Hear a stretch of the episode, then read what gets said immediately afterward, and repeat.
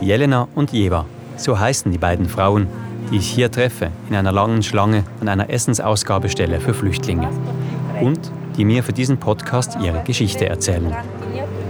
Sie sind aus der Ukraine in die Schweiz geflüchtet, wie zigtausend andere auch. Und mich überrascht sehr, wie die beiden alleingelassen werden hier. Das Bett müssen sie sich teilen, sie kriegen keine 400 Franken im Monat und das in dem Land, in dem ein Kaffee im Schnitt 4 Franken kostet. Wie steht es um die sogenannte Willkommenskultur der Schweiz? Was verspricht die Schweiz den vertriebenen Menschen aus der Ukraine, die bei uns Schutz suchen? Und was hält sie tatsächlich ein? In diesem Podcast zeigen wir, es gibt Dinge, die schief laufen. In Episode 1 hörten wir nicht nur die Geschichte von Jelena und Jeva, sondern auch die Einschätzung der Caritas. Die Sozialarbeitenden sind stark überlastet. Stark überlastet. Wir packen das Problem an in Episode 2. Wir treffen einen der obersten Gemeindepräsidenten der Schweiz. Im Moment ist es tatsächlich grenzwertig. Das heißt, wir sind äh, am Anschlag. Wir suchen nach Lösungen und die gäbe es, zumindest in der Theorie. Und wir fordern Antworten vom Bundesrat. Wir, das sind mein Kollege Stefan Brandt, der mit mir recherchiert hat, und ich, Simon Jacki von SRF Investigativ. Das ist Willkommen in der Schweiz, Ukrainerinnen. Eine Podcast-Serie von SRF Hotspot und SRF Investigativ. Folge 2 Die Überforderung.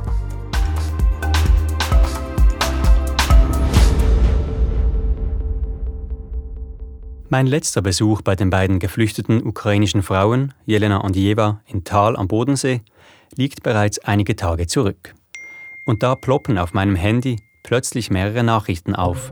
Sie sind von Jelena. Ich habe entschieden, dass ich nach Hause zurückkehren will.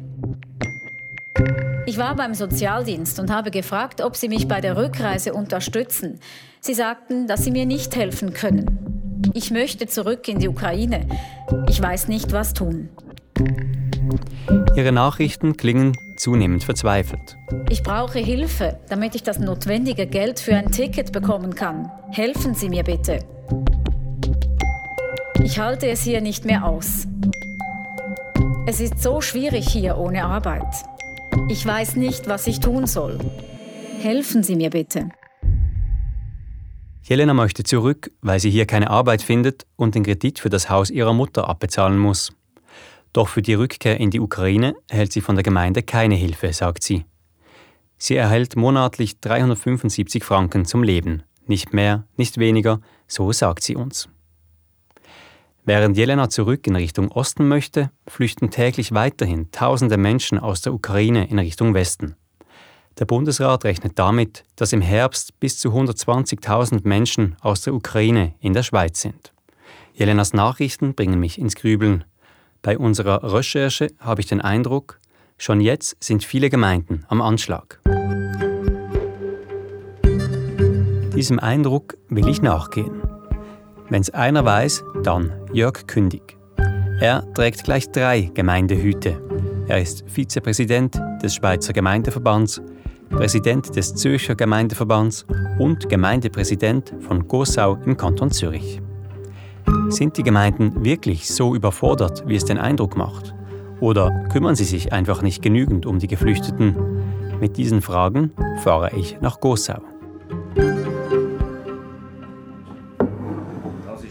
Gossau. Wir setzen uns in ein Sitzungszimmer. Jörg Kündig bringt Wasser, streicht sich den Anzug zurecht und setzt sich auf den Stuhl. Von draußen, es ist noch früh am Morgen, drückt bereits die Hitze durch die großen Fenster. Sind die Gemeinden überfordert? frage ich ihn. Ja, sagt er, ohne Umschweife.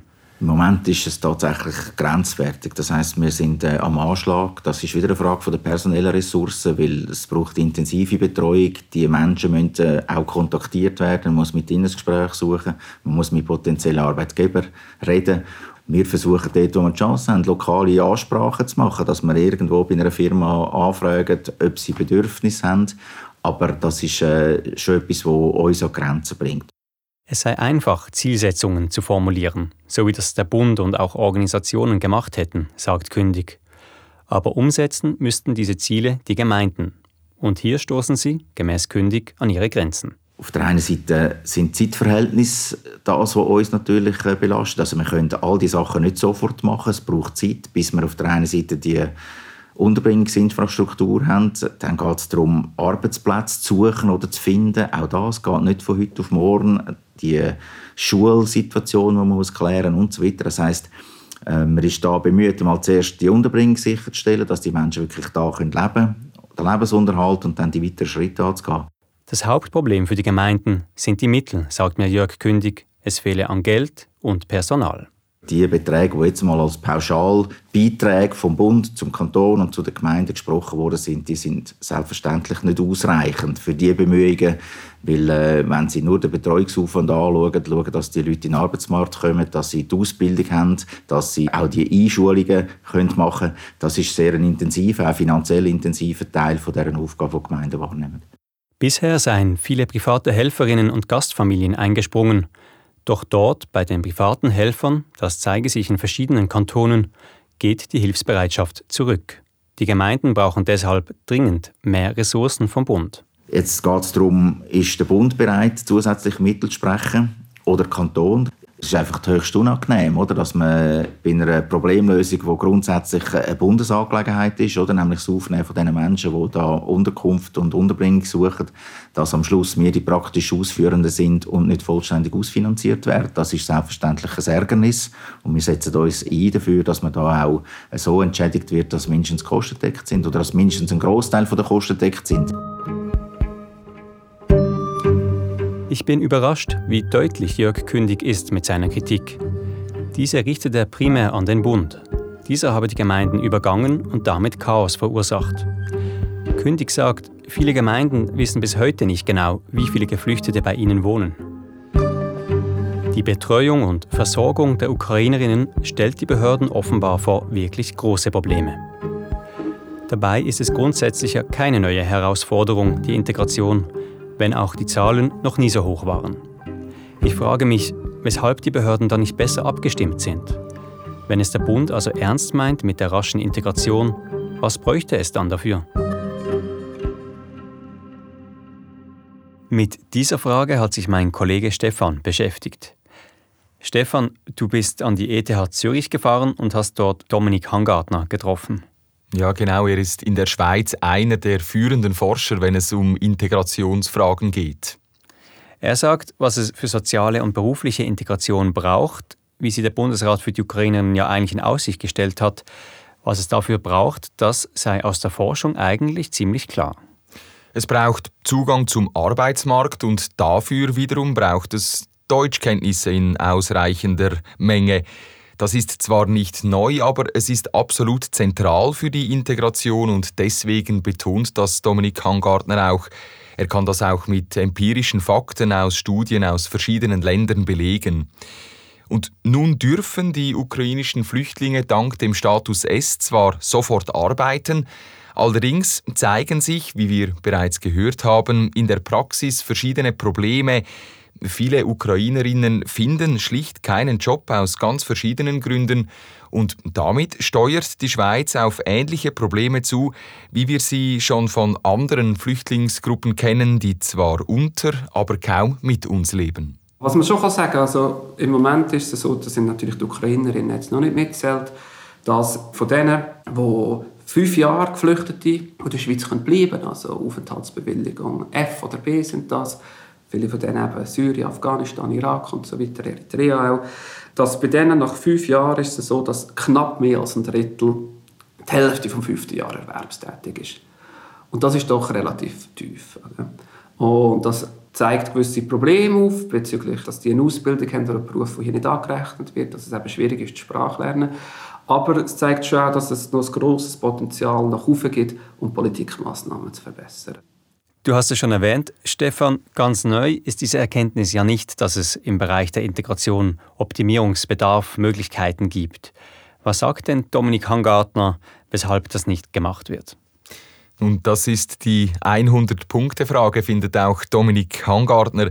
Es gibt durchaus Studien, die über mehrere Jahre die Integration von gewissen Gruppen Flüchtlingsgruppen untersuchen und dann zeigen, was funktioniert und was nicht funktioniert. Daraus habe man aber wohl zu wenig gelernt oder man habe auch zu wenig lernen wollen. Und wie so oft bei politischen Entscheiden geht es auch bei der Integration um Geld. Integration ist eine teure Sache, aber eine gescheiterte Integration ist noch viel teurer. Oder? Und es ist wirklich ein Bereich, wo man am Anfang, besonders am Anfang, sehr viel muss investieren muss und sich das langfristig auszahlt. Und teilweise eben mit mehr, jeder Franken Investition mehr als einen zurückgeht. Also es ist wirklich auch, ähm, meine Kollegen Finanzwissenschaftler würden sagen, ein guter Return on Investment. Das einzige Problem ist, dass äh, der Investitionshorizont relativ lang ist und das nicht unbedingt übereinstimmt mit dem Horizont ähm, der nächsten Nationalratswahlen. Also sieht der Professor schwarz und wir steuern mit diesen Zehntausenden Ukrainerinnen auf eine ganz schwierige und auch eine mittelfristig sehr teure Situation zu. Nein, das ist, muss nicht zwingend so sein, findet der Professor Hangartner. Die Forschung zeigt, dass die ersten ein bis zwei Jahre sehr entscheidend sind. Man spricht vom sogenannten Integrationszeitfenster. Es gibt für die UkrainerInnen, die jetzt in den letzten Monaten in der Schweiz angekommen sind, also durchaus noch Zeit. Diese wird aber immer knapper und deshalb sagt äh, Dominik Hangartner auch, kommt es jetzt auf die nächsten Monate an, auf diesen Sommer. Die Menschen müssten so bald wie möglich gute Deutschkurse besuchen können, damit sie die Sprache lernen und damit sie dann im Herbst und im Winter bereit sind für den Arbeitsmarkt. Nun ist ja aber auch genau dieser Zugang zum Arbeitsmarkt eine Knacknuss. Die Integration, wir haben es auch in der Recherche gehört, ist manchmal schwierig, auch für Leute, die Deutsch und oder Englisch sprechen. Hat der Forscher hier auch einen Lösungsvorschlag, wie diese Hürden verkleinert werden können? Ja, ein spannender Lösungsansatz, äh, der auch an diesem ETH-Institut entwickelt wurde, wo Professor Hangartner forscht, ist, dass sie nachweisen konnten, dass es bei der Arbeitsmarktintegration hilft, wenn Geflüchtete nicht komplett zufällig auf irgendwelche Gemeinden verteilt werden, wenn man diese Zuteilung, diese geografische Verteilung, wenn man die etwas mehr beeinflusst, etwas mehr steuert. Die Schweiz ist ja ein kleines Land und ähm, wahnsinnig divers, oder? Also wir haben vier verschiedene Landessprachen und die Arbeitsmärkte sind auch ein bisschen anders, oder? Zürich, äh, Lausanne, Genf, Basel hat ein bisschen andere Industrien als äh, Appenzell, Ausserrhoden und, und Graubünden. Und das sind alles Sachen, die wir ausnutzen können. Also die einfachste jetzt, eine Synergie, wenn wir das nennen, zwischen den Charakteristika der Geflüchteten und dem Ort, wo sie herkommen, ist Sprachkenntnis. Oder? Wenn jemand Französisch kann, dann ist wenig überraschend ihre Erwerbschance der Kommandie grösser als in Deutschschweiz. Mit einer solchen Steuerung bei der geografischen Verteilung von Flüchtlingen hat man zum Beispiel in Holland gute Erfahrungen gemacht, zeigen Studien. Und auch aus ersten Pilotversuchen in der Schweiz gibt es optimistische Erkenntnisse.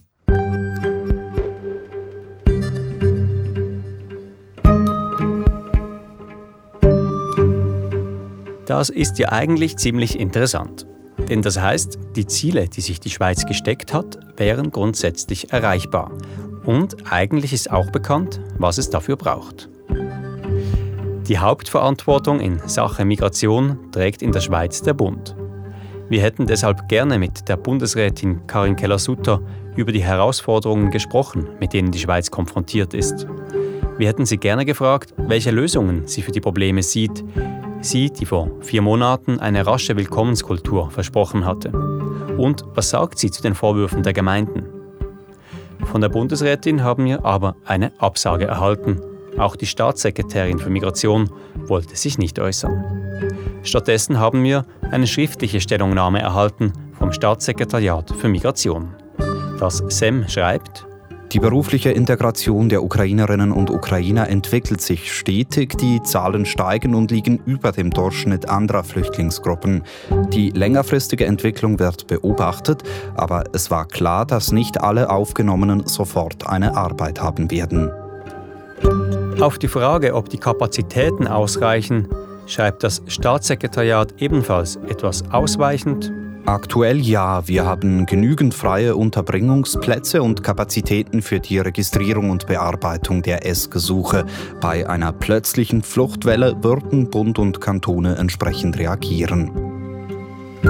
Zur Frage, ob das SEM die Mittel an die Gemeinden erhöhen wird, wie vom Gemeindeverband gefordert, dazu gibt uns die Behörde keine klare Antwort. Das müsse im Sonderstab Asyl besprochen werden. Aber das SEM teilt auch mit, es werde beim Parlament einen Nachtragskredit beantragen für die Betreuung und Unterbringung der Kriegsflüchtlinge aus der Ukraine.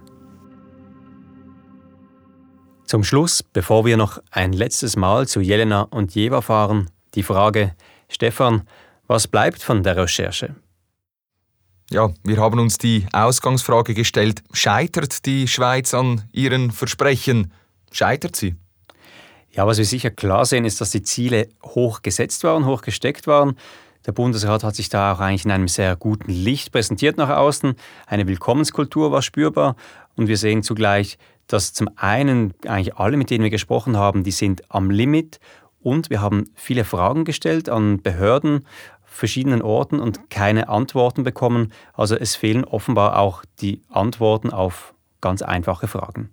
Und es fehlen nicht nur Antworten auf einfache Fragen. Ich hatte den Eindruck während der Recherche, es fehlen viele Mittel. Es geht fast bei allen Problemen am Schluss um Ressourcen, um Personal, aber vor allem auch um Geld, das vorhanden oder halt nicht vorhanden ist zeigt sich vielleicht bei den Deutschkursen, die noch in ungenügender Zahl angeboten werden.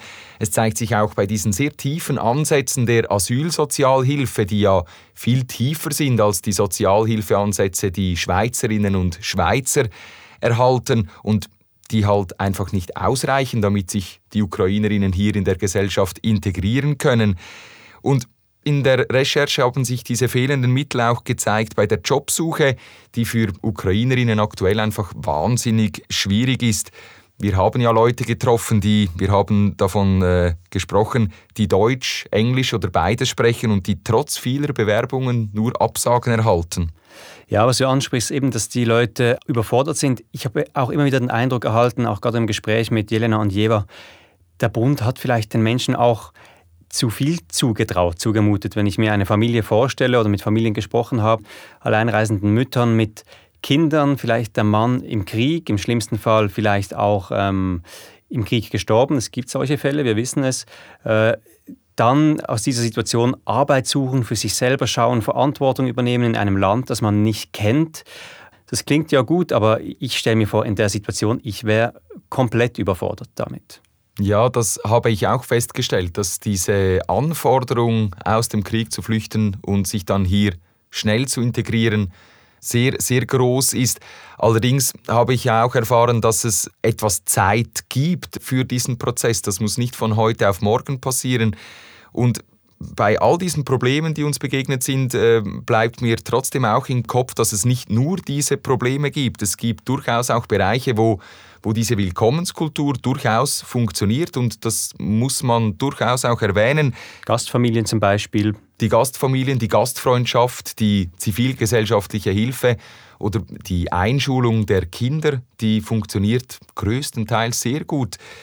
Und ich habe während der Recherche auch Ukrainerinnen, Familien getroffen, bei denen es zwar schwierig ist, hier anzukommen, sich zurechtzufinden, wo es aber jetzt nicht äh, so prekär ist wie bei Jelena und Jeva, von denen wir viel gehört haben, wo die Situation im Großen und Ganzen gut läuft. Die erhalten Deutschkurse, haben eine Unterkunft und sie beginnen mit dem Ankommen und der Integration. Das würde also heißen, es funktioniert für einige, aber eben nicht für alle.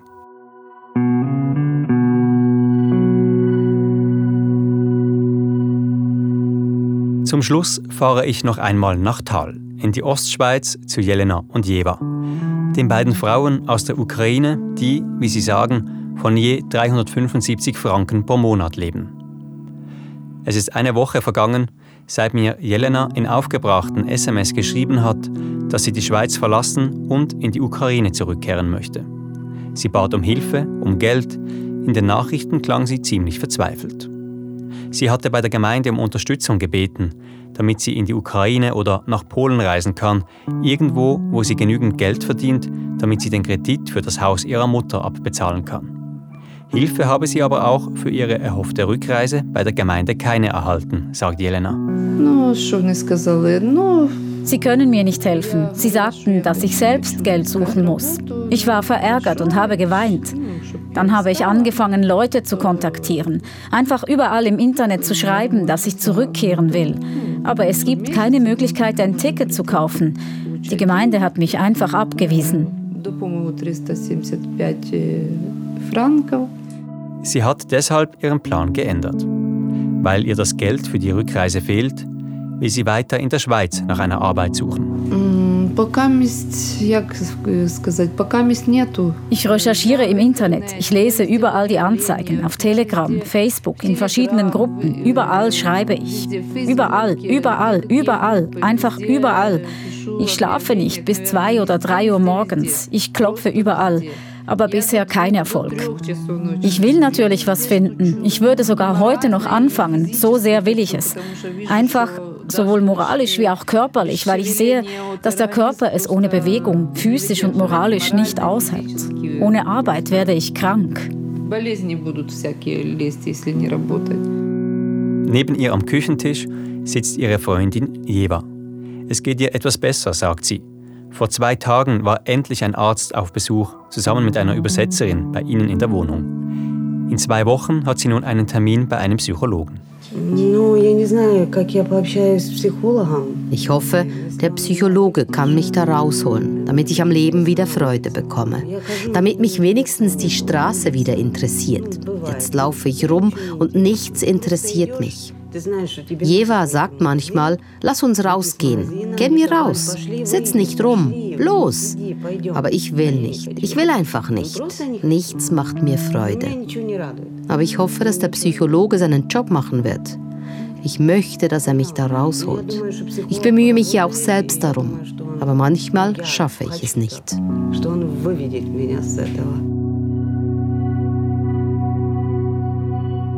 Es ist das letzte Mal, dass ich, Jelena und Jeva für diese Serie treffe. Wie es weitergeht, das wird sich zeigen. Was sie brauchen, das wäre klar. Arbeit, Unterstützung, genügend Geld für das Nötigste. Ihre Geschichte aber, die ist noch nicht zu Ende, im Gegenteil. Ich denke noch oft an die beiden zurück und frage mich, wie viele Jelenas und Jevas es noch gibt da draußen in der Schweiz. Menschen, vor allem Frauen, die wegen des Kriegs aus der Ukraine flüchten mussten und nun in einer Sackgasse stecken. Das war Willkommen in der Schweiz, Ukrainerinnen. Eine Podcast-Serie von SRF Hotspot und SRF Investigativ von Simon Jacki und Stefan Brandt. Produktion Philipp Meyer und Céline Raval. Sounddesign Thomas Baumgartner.